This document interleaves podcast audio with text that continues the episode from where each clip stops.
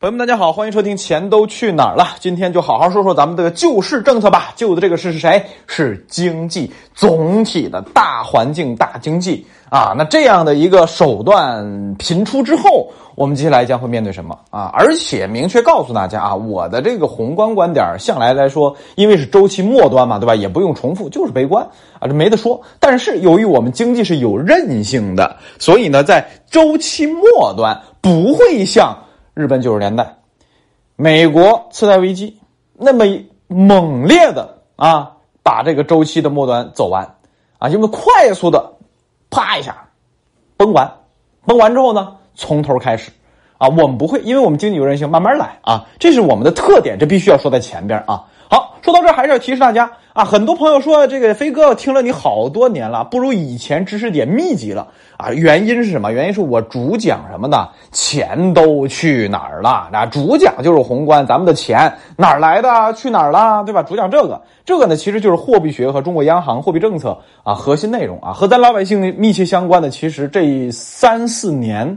啊，硬核知识点基本都讲到了。当然，河西调的节目听不到就听不到了啊。咱们私私底下自己找找这有人下载的，跟他们要一要啊。这个几百期啊，好几百期节目，如果你能把知识点和知识框架啊设立完善啊，学习到位，你基本上都懂了啊。这是一方面啊。另一方面，如果你还想听科普新的东西，那你评论里聊一聊啊。说飞哥，我想听什么？我想听汇率。飞哥，我想听听美国啊，怎么着怎么怎么着？我想听什么玩意儿？你说一说，你发一发，我看看。啊，我擅长的领域，我就多给你讲讲，好吧？好，回到正题当中，今天来说一说，咱们在宏观经济政策里边要明确一个什么核心点？开头讲的是经经济周期的这个节点到哪儿了？我们周期末端嘛，对吧？周期末端什么意思？向上走完了啊，大的向上基本走完了，不能说完全走完了，因为我们增速还很高呢，中等增速五左右嘛，对吧？哎，然后呢，末端就是要干嘛？往下走。啊，往下走，增速越来越慢，越来越慢，越来越慢啊！像那个前面我举例的那些啊，这个比较极端的周期末端，它是用什么？用明斯基时刻，用资产价格崩盘，用经济衰退、经济危机的方式呈现。我们经济有韧性，所以不会那么极端，但不极端不代表着我们经济周期的末端不会变差。这个你要区分开啊，这是周期末端一个特点。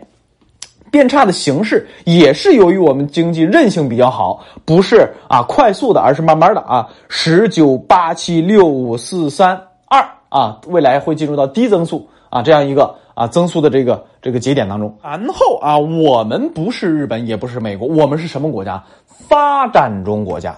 发展中国家向发达国家迈进的时候，它挺难的。说句实话，好像只有日韩成功了吧？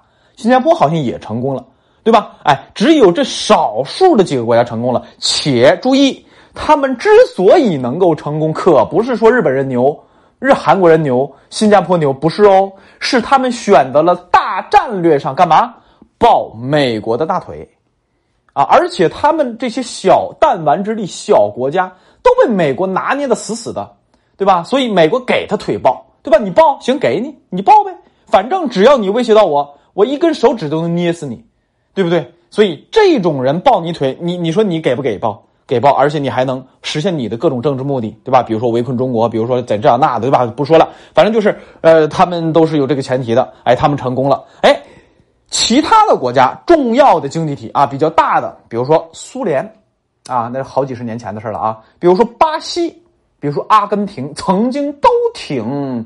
繁荣富有的，但注意，他们也是发展中国家向发达国家迈进的时候，哎，失败了啊！拉美现在一提拉美，你是不是想到的只有两个东西：美女和毒品，对不对啊？尤其是拉美哪个国家啊，毒贩嚣张到什么地步？警察随便杀，对吧？哎，警察跟那啥你这一伙的，不多说了，反正就是乱的一塌糊涂。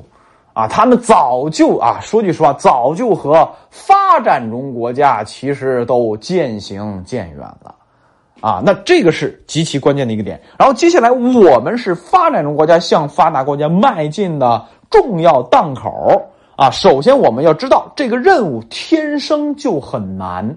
第二个，我们是不能够怎么样的哎，求着美国，哎，这个叫个爹，哎，你你给我条腿吧，这是不可能的。因为什么？我们是独立自主的国家，且我们综合实力极强，且在从古代文明啊，从人类有文明开始，咱这片土地就领先全球很长很长时间，不是一直领先，而是领先了很长很长时间。大概啊，就就就是在近代啊，咱们这是被人干趴下了，对吧？哎，这么一个前提之下。包括资本主义制度、资本主义的意识形态和我们社会主义意识形态啊，很多很多点呢，它其实是有根源性的矛盾的。所以啊，咱求和啊，委曲求全是绝对这条路不能走的，只有合作共赢。但人家不跟你玩这套啊，不玩这套呢，那你服软更不行了，你就更得怎样自立自强了。啊，这是大环境啊，所以咱们要提示大家啊，不是说咱委曲求全啊，说说说说这服个软就人美国人就饶了你的，不是的啊。所有的世界老二在威胁世界老大的时候啊，都没有好下场。所以还是那句话，一定要自立自强。好，大环境讲完之后，来说我们现在的宏观经济政策。为什么要讲这么多大环境啊？前提条件，因为我们现在很难，我们宏观能用的手段，因为这些大环境所挤压了什么？挤压了我们的工具箱。好，首先是第一大条，就是我们的央行货币政策，刺激宏观经济就两手啊，一手是货币政策，一手是财政政策。如果我们把出口和对外贸易拉出来。啊，单算的话，那应该算什么？算第三手啊，就是对外啊，这三手吧，咱们拉开算，算三手政策啊。货币政策基本给大家捋一遍啊。科技企业、煤炭企业专门设置了放水的货币政策工具，这些钱就专门给这两种企业啊，大概就三五千亿的样子啊，总计大概五千亿左右啊。基础货币，哎，你这个印钱数量有了吧？好，呃，降息。我们没有降基础利率，而是变相的降了利率走廊。什么叫利率走廊？就是钱的这个价格有很多，比如说银行间拆借的价格算一个产钱的价格，对吧？银行跟银行啊缺钱了对一下，对吧？哎，央行放水的那个钱的价格，比如说我给你一个这个 MLF 啊 PSL 等等，之前讲过的货币政策工具，对吧？这些工具给你的贷款利率是多少，对吧？逆回购的贷款利率多少？哎，这这也是钱的价格，对吧？然后 LPR。就是老百姓、企业跟银行借钱的价格，呃，这都是利率调了这个东西，调的一共是两个重要的点，一个是把咱老百姓存银行的钱的利率上限，就是利息啊，存款利息上限往下压了，啊，逼着你别给我存钱了，你给我出去花，啊，逼着你干这事儿。第二个重要的就是咱们的 LPR，就是老百姓跟银行借钱的那个利率。最近我们刚见这个这个出了两条重要政策，一个是央行调了百分之零点一五啊，这零点一五是很厉害的啊，这么大幅度的往下调，平时都是零点零五的调啊，降低五年期 LPR 的贷款利率啊，降了之后呢，就是有利于老百姓买房，因为便宜很多嘛，对吧？然后央行又出了一条政策，贷款利率买房的房贷利率可以比 LPR 再低百分之零点二啊。那你这这这一算的话，就百分之四出头的房贷利率，最低的话，对吧？要比之前前两年咱粉丝很多人都说它百分之六的利率，对吧？百分之五五点几、五六点几的房贷利率，对吧？一下你就看少了百分之一点几，少了百分之二点几。你要这么算的话，贷款一百万啊，一年呃二十年、三十年的话，每月要少还一两千块钱。这利率你看便宜多少？便宜太便宜老鼻子了，跟你讲。所以这些降低钱的价格便宜点包括压缩你存钱的利利息，啊，再然后多放点钱，多印点钱出来，这是刺激经济的手段。央行能用的全都用上了，啊，然后为什么大家不说啊？说这个你不怎么不搞四万亿啊？你扭扭捏捏搞这么一点一丢丢，怎么不搞四万亿啊？怎么不搞十万亿啊？多搞点不就赚了吗？所以扯到哪儿了？扯到你印钱之后谁借的问题上了。适格借款人。什么叫适格借款人？我一个月挣一万块钱，上班啊，没有负债，然后呢，我信用卡能刷三万，对吧？哎，我一个月挣三万，然后我信用卡能刷二十万，这叫适格借款人。如果你已经背了房贷，或者说你已经把你的信用卡透支了，你再去借钱，将会难上加难啊，甚至已经借不到了啊，这叫什么？适格借款人。说白了就是，如果能借钱的人已经把钱给借了，就算你央行印钱，你还能印个屁呀？印不出来的，对吧？央行能印给谁？能印给银行，普通银行、商业银行。但商业银行再往下印、往下派生的时候，因为缺乏适格借款人，所以这个钱也不好出来。所以这就是为什么央行的货币政策不能像二零零九年一样。疯狂的印也不能像二零一四年、一五年一样疯狂的印，这是不行的。好，央行货币政策这条腿已经告诉大家了啊，能用的货币政策能基本都用上了，而且注意还要提一个细节，降准呐，我们存款准备金率应该是八点五到九点五，小银行跟这个大型商业银行都不一样啊，但是这么就是百分之九左右，这个存款准备金的比例其实已经呃没多少空间再降了。啊，这个所以咱们这个降准呢，以后就得降低预期了啊。好，不展开说啊。包括这个降准，其实是银行派生货币的呃这个量和存款准备金之之间也有关系啊。这是货币学比较这个晦涩的知识点了啊。有机会有兴趣再给大家讲。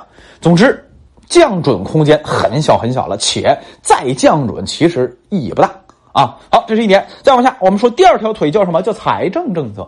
财政政策有哪些？给你分开来算啊。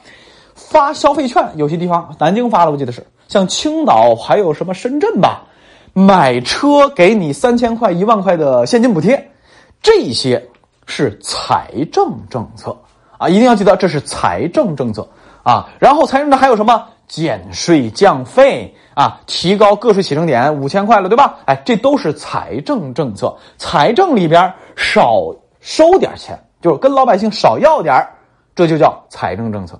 啊，然后多退给你一点，把？退税多退一点，这也是财政政策。然后还有一个非常重要的点，铁路基建是什么政策？也是财政政策。为什么？因为我们要地方政府发债背债，然后干嘛去？去搞城市建设，去搞这什么体育馆、游泳馆、修路、地铁，对吧？哎，这也属于财政政策的内容范围内。然后大家还会想问他什么国债、地方债啊？这个债那个债是什么？也是财政政策，它是财政筹措资金的手段之一。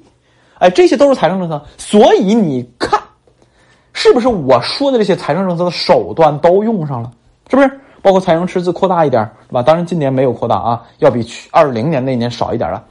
啊，你看都能用的都用上了。你还能怎么着？无非就是加码呗，对吧？再多俩城市啊，给俩消费券你说这消费券一百块钱给你少八十，一共发两千万或发两个亿，这这有用吗？也不能说有用吧，也不能说没用，反正就是鸡肋，对吧？哎，上海财政比较好，所以上海如果疫情恢复的时候，有可能会发好多次。